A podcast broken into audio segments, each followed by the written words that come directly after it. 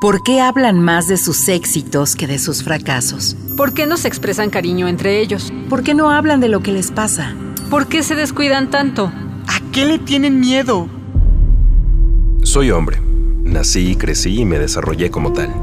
Como adulto, con frecuencia recurro a los silencios para ocultar mis sentimientos y no sentirme vulnerable. Pero ahora quisiera poner en palabras esto que siento y que he reprimido desde hace mucho tiempo darle rostro, rostro a mi corazón. Rostro corazón. Otras masculinidades son posibles. Rostro corazón.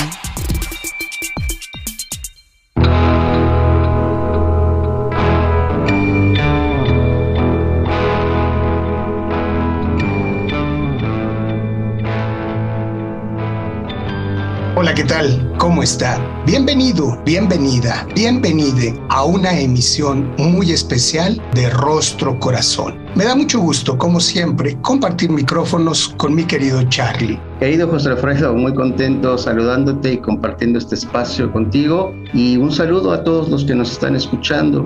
Vamos a comenzar con el programa del día de hoy. Como cada martes pasandito el mediodía, por favor póngase en contacto con nosotros a través de nuestra página electrónica www.circuloabierto.com.mx, nuestro correo electrónico círculoabierto para hombres gmail.com y a través de nuestras redes sociales en Facebook, en Twitter y en Instagram como Círculo Abierto y por supuesto Rostro Corazón. Vamos al relato del día.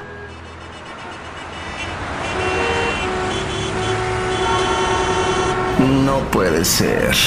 25 minutos aquí parado sin avanzar. Pues ahora, ¿qué está pasando? Siempre es lo mismo con el tránsito. No hay un día en el que no se atraviese algo. No importa la hora en la que salga del trabajo, siempre termino llegando tarde a casa. Una casa a la que a veces no me dan ganas de llegar. Avánzale, ya tienes el SIGA, ¿qué quieres? Avánzale, carajo. ¿No sabes manejar o qué? Eres un inútil. Sí, eres igual de inútil que mi jefe, que se la pasa haciendo nada todo el día y que me pide las cosas ya cuando me voy. Y si le dices que no porque ya te tienes que ir, te amenaza con que te meterá un reporte. Maldito viejo. Debí decirle que no y aguantar mi decisión. No importa si me reportaba. Total, estoy en mi derecho. Ya no era hora de mi trabajo. Debí decirle que estoy harto de que no valore todo lo que hago y que al menor error que cometo se encarga de exhibirme frente a los demás. Qué ganas de largarme de este trabajo. Debí decirle todo eso, pero no me atreví a hacerlo. Ya te estoy cediendo el paso, ¿qué más quieres? ¿Has de querer que te dé flores? ¿O cómo quieres? Avánzale. Qué lenta la señora para manejar, caray. Tan lenta como Georgina que uno le pide las cosas y primero se va a tomar café, luego a chismear y ya después se pone a hacer su trabajo. Nada más está aquí porque seguramente se acuesta con el jefe. Esa ropita que trae, de seguro no la compra con su sueldo. No le alcanzaría y ni para decirle nada, porque en la oficina se instaló eso de la igualdad de género y ya ni puedes dar tus opiniones tranquilamente. De hacerlo, puedo terminar echado de la empresa. Pero qué ganas de decirle que me desespera su actitud de sabelo todo. Se cree mucho solo porque estudió una carrera. Seguramente se la pagó su papi. Ayer que ella hablaba de esos temas de género, me daban ganas de decirle que no sabe lo que dice. Nada más para que se le bajen esos humos de mujer empoderada. Pero no me atreví a decírselo tanto calor aquí adentro, los minutos aquí sentado me parecen horas, estoy sudando. ¿Por qué te metes? Espera tu turno para pasar como lo hice yo. Mendigo. Se cree mucho porque trae un carrazo. Qué ganas de darle un llegue a su coche, nada más para que no piense que puede hacer lo que quiera como ese Héctor de recursos humanos que piensa que se puede estar burlando de mí. Siempre me está haciendo bromas porque soy gordito y morenito. Solo porque él va al gimnasio y es carita y está güerito, cree que puede hacerme menos. Muchas veces he pensado en encararlo y cantársela para que me deje en paz. Pero la verdad me da miedo agarrarme a golpes. Nunca he peleado con alguien, seguramente saldría perdiendo. Además, si peleara con él, como es de recursos humanos, seguro la tomarían contra mí y harían algo para que perdiera mi empleo. Y ahorita no me puedo permitir eso. Qué ganas de enfrentarlo, pero no me atrevo. El camino es tan largo, me siento desesperado, quisiera salir corriendo y luego volar y llegar a mi casa así nada más. Qué desesperación estar parado sin avanzar. Ahora, ¿qué habrá pasado? Dicen que chocaron allá adelante, pero qué idiotas. Por su culpa no avanzamos. Qué ansiedad, siento que estallo. Como ayer que no me depositaron mi dinero. Ha de pensar que uno vive de aire, o come aire, o bebe aire. Alguien cometió un error en el área de contabilidad y nuestros pagos saldrán en cuatro días más. ¿Y ahora cómo le hago? Tantas cosas que pagar en casa. Habrá que decirles a esos que se encargan de los pagos que nosotros tenemos la mala costumbre de comer y que para ello hace falta dinero. Pues ¿qué se creen estos? Qué ganas de mentárselas. Me siento harto. Vaya, por fin avanzamos. Cálmate, me tocas el claxon si apenas pusieron el verde. ¿Qué quieres que haga? ¿Que vuele? ¡Qué locura! Tanto ruido, tantos claxons, tanto escándalo, tanta gente. Siento que no puedo más. Después de dos horas por fin estoy en casa. Qué ganas de no bajarme del coche. Si me pudiera quedar aquí unos minutos sin que nadie me moleste sería lo mejor del día. Ojalá ahorita no empiece Laura a decirme de cosas porque no pude comprar lo que me pidió. Francamente se me olvidó y mejor que no me diga nada. No estoy como para escuchar sus sermones y más le vale que no lo haga. A ella no se la perdono y espero que Raúl haya hecho lo que le encargué ayer. Llevo dos días pidiéndoselo. Más le vale que lo haya hecho. Si no, Quítate perro, no te me encimes, quítate carajo. Laura, ven a quitarme este perro de encima o ahorita mismo lo echo a la calle. Quítate, quítate.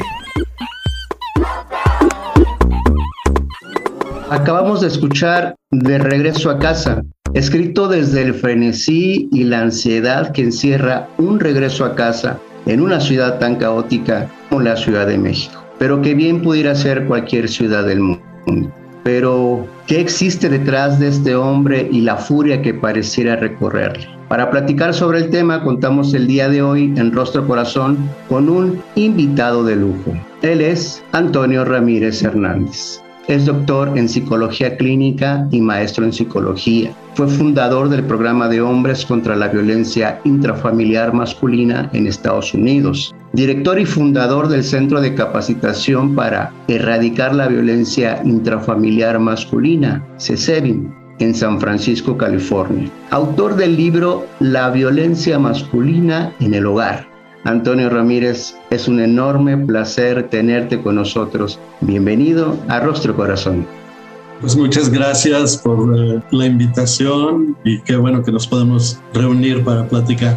Antonio, tenemos que plantearte la pregunta serio del rostro corazón. Estoy seguro que este relato que escribe Charlie lo has escuchado muchas veces. ¿Qué tiene que ver contigo personal y profesionalmente? Buena pregunta. Mira, uno de los problemas que yo digo que tenemos los que estudiamos género y obviamente los otros hombres es que creemos que con sabernos el discurso de género ya estamos eh, terminados, ya sabemos cómo colaborar. Entonces yo creo que es muy necesario empezar desde las bases. Y las bases son que vivimos en culturas violentas desde de muchísimo tiempo, ¿no? Desde niños aprendemos a ser violentos y cuando ya tomamos conciencia, pues ya está todo muy metido en nuestras mentes, nuestros cuerpos, nuestro corazón, este, nuestras formas de ver el mundo.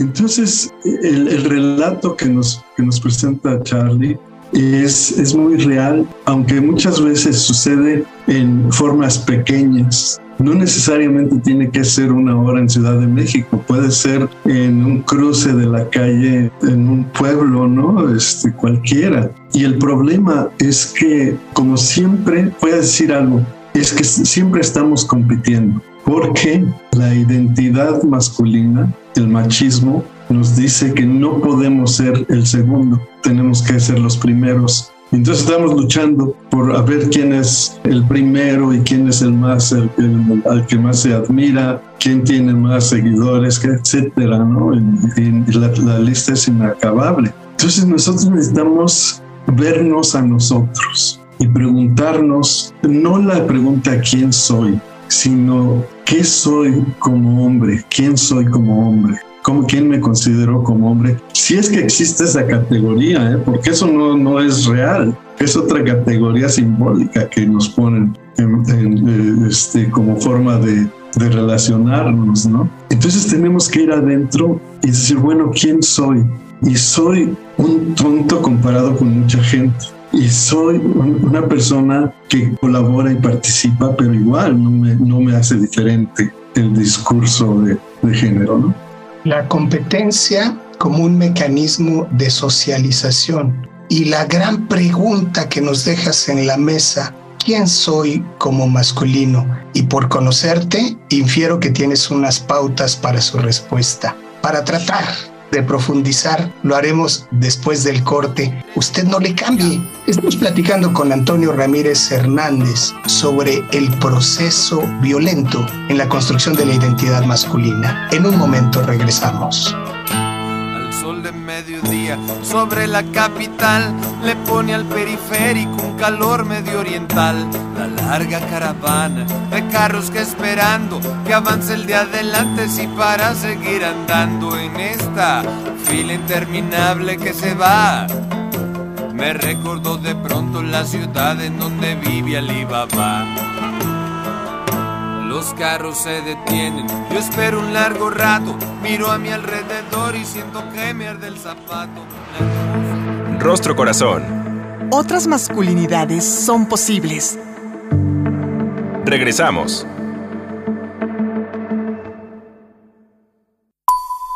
Estás escuchando Rostro Corazón.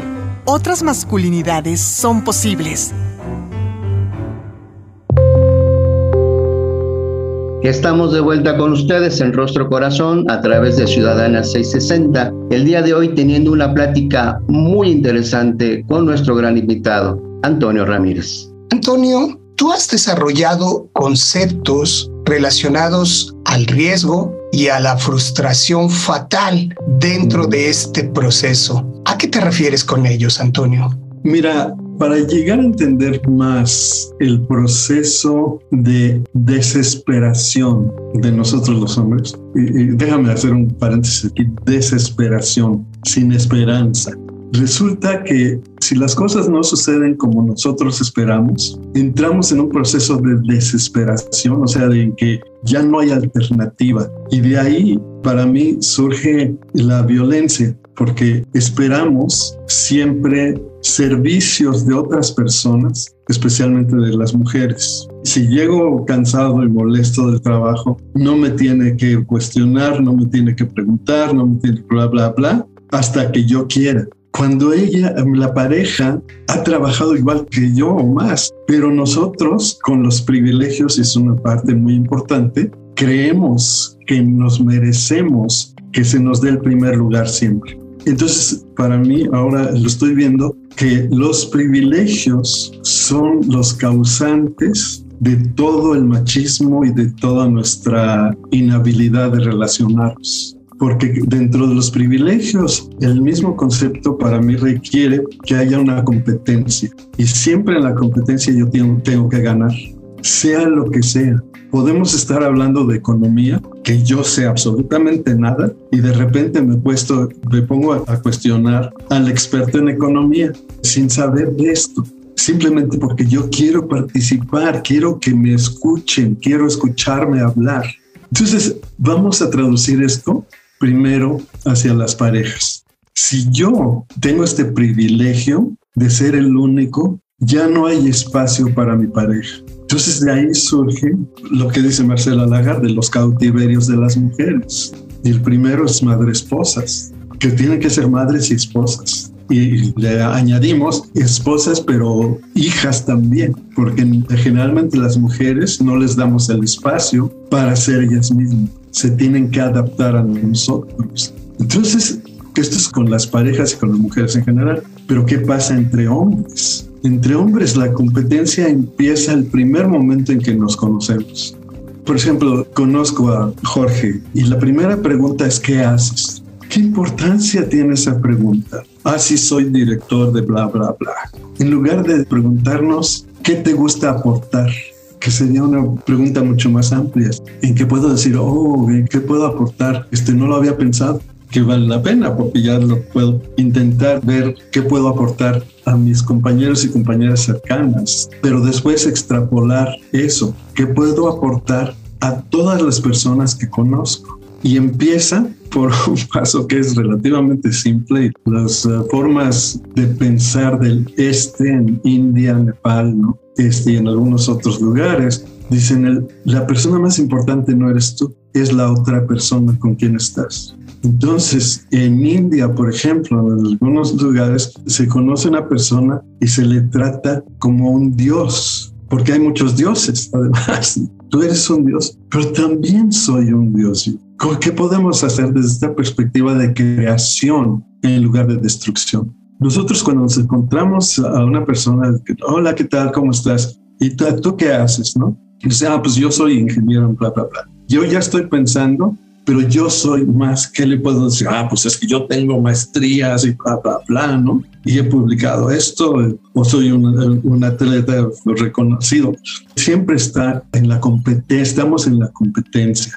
Y por eso tenemos problemas gravísimos en que la pareja está, no está conforme y decimos, pero ¿qué puedo hacer? Yo te digo dónde voy, colaboro con el dinero. Sí, pero no te das cuenta que no me das espacio subjetivo a mí. Cuando alguien está teniendo una plática con alguien, tú te metes inmediatamente y pones tu punto de vista en lugar de dejarme yo explayarme en, el punto de vista que yo tengo, dice la pareja. Y lo hacemos además con los hombres. Lo hacemos entre hijo y padres, por ejemplo, ¿no? Entonces, yo creo que estamos porque estamos en un vacío y de ahí viene la frustración fatal porque finalmente no sabemos lo que queremos. Nada nos satisface. En lugar de decir, ¿sabes qué? Ya comí, ya hice de comer, comí rico. Ah, qué bueno que lo puedo hacer. Porque hay muchas gentes que no lo pueden hacer, ¿sí? Entonces, nosotros necesitamos, creo yo,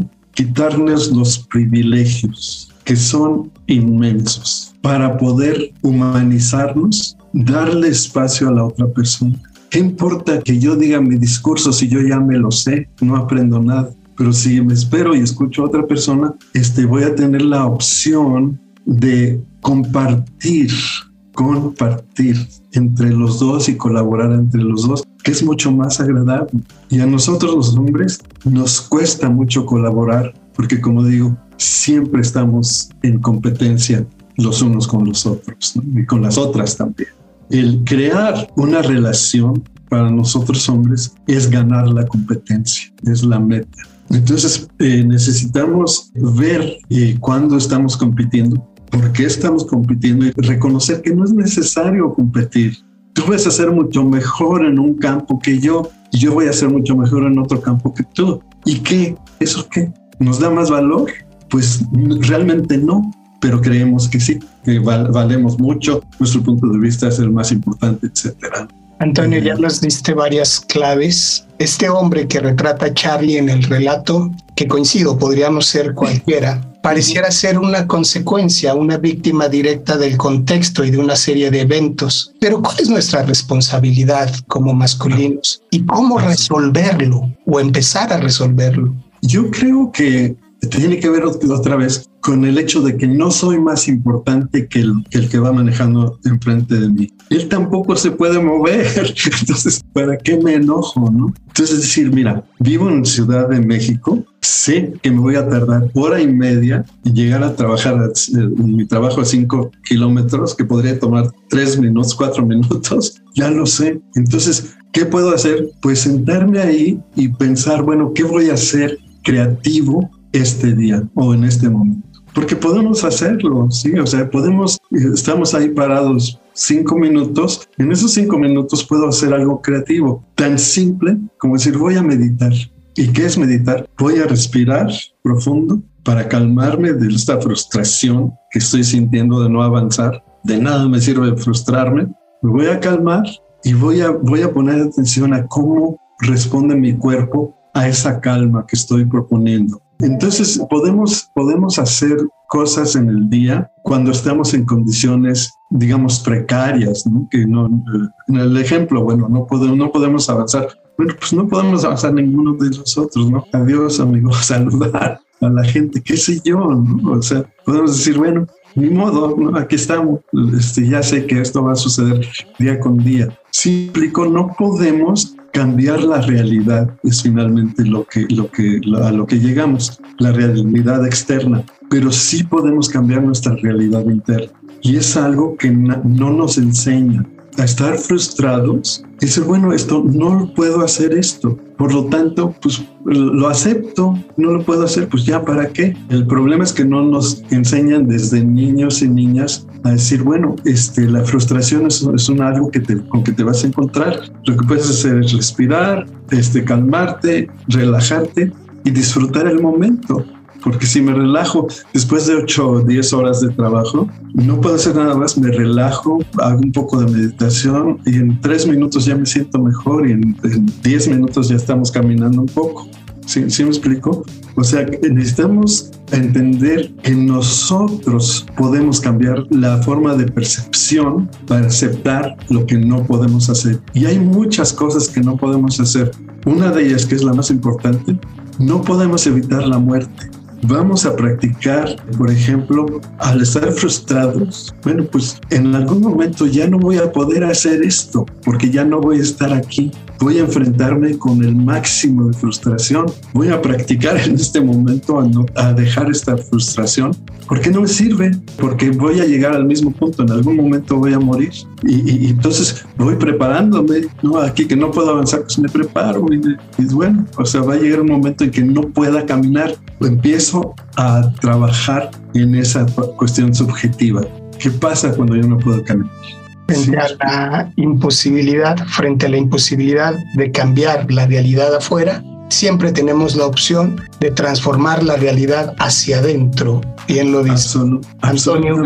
Para despedirnos y gracias al gran aporte que tú has hecho desde hace muchos años a este trabajo y por no desesperanzarte, te tengo que preguntar, ¿otras realidades, otras masculinidades son posibles? No, no. Tenemos que erradicar ese concepto total porque nos damos una categoría y si nos damos categorías o nos ponemos, nos ponen categorías, ya estamos entrando en una competencia de soy diferente. Y no somos diferentes, no somos exactamente iguales. Entonces, ¿para qué preocuparme? ¿no? Entonces yo creo que tenemos que desarmar todo concepto de identidad, ¿sí? Y, cambiarlo hasta que aceptemos eh, la subjetividad de todas las personas con quienes estamos con quienes estamos. ¿sí? Y así ya valoramos a cada persona que encontramos. Tenemos que ser el primero, pero ¿para qué? ¿Qué ganamos? ¿Qué perdemos? Menos competencia, menos privilegios, mayor compartición, muchos temas para pensar y para reflexionar. Muchas gracias Antonio por todas tus aportaciones. Y a usted que nos acompañó, mil gracias. En la conducción, José Alfredo Cruz y Carlos Gutiérrez, el Charlie. Cuídese mucho. Nos escuchamos, nos escuchamos en la próxima. Hasta pronto. El Instituto Mexicano de la Radio presentó Rostro Corazón. Otras masculinidades son posibles. Rostro Corazón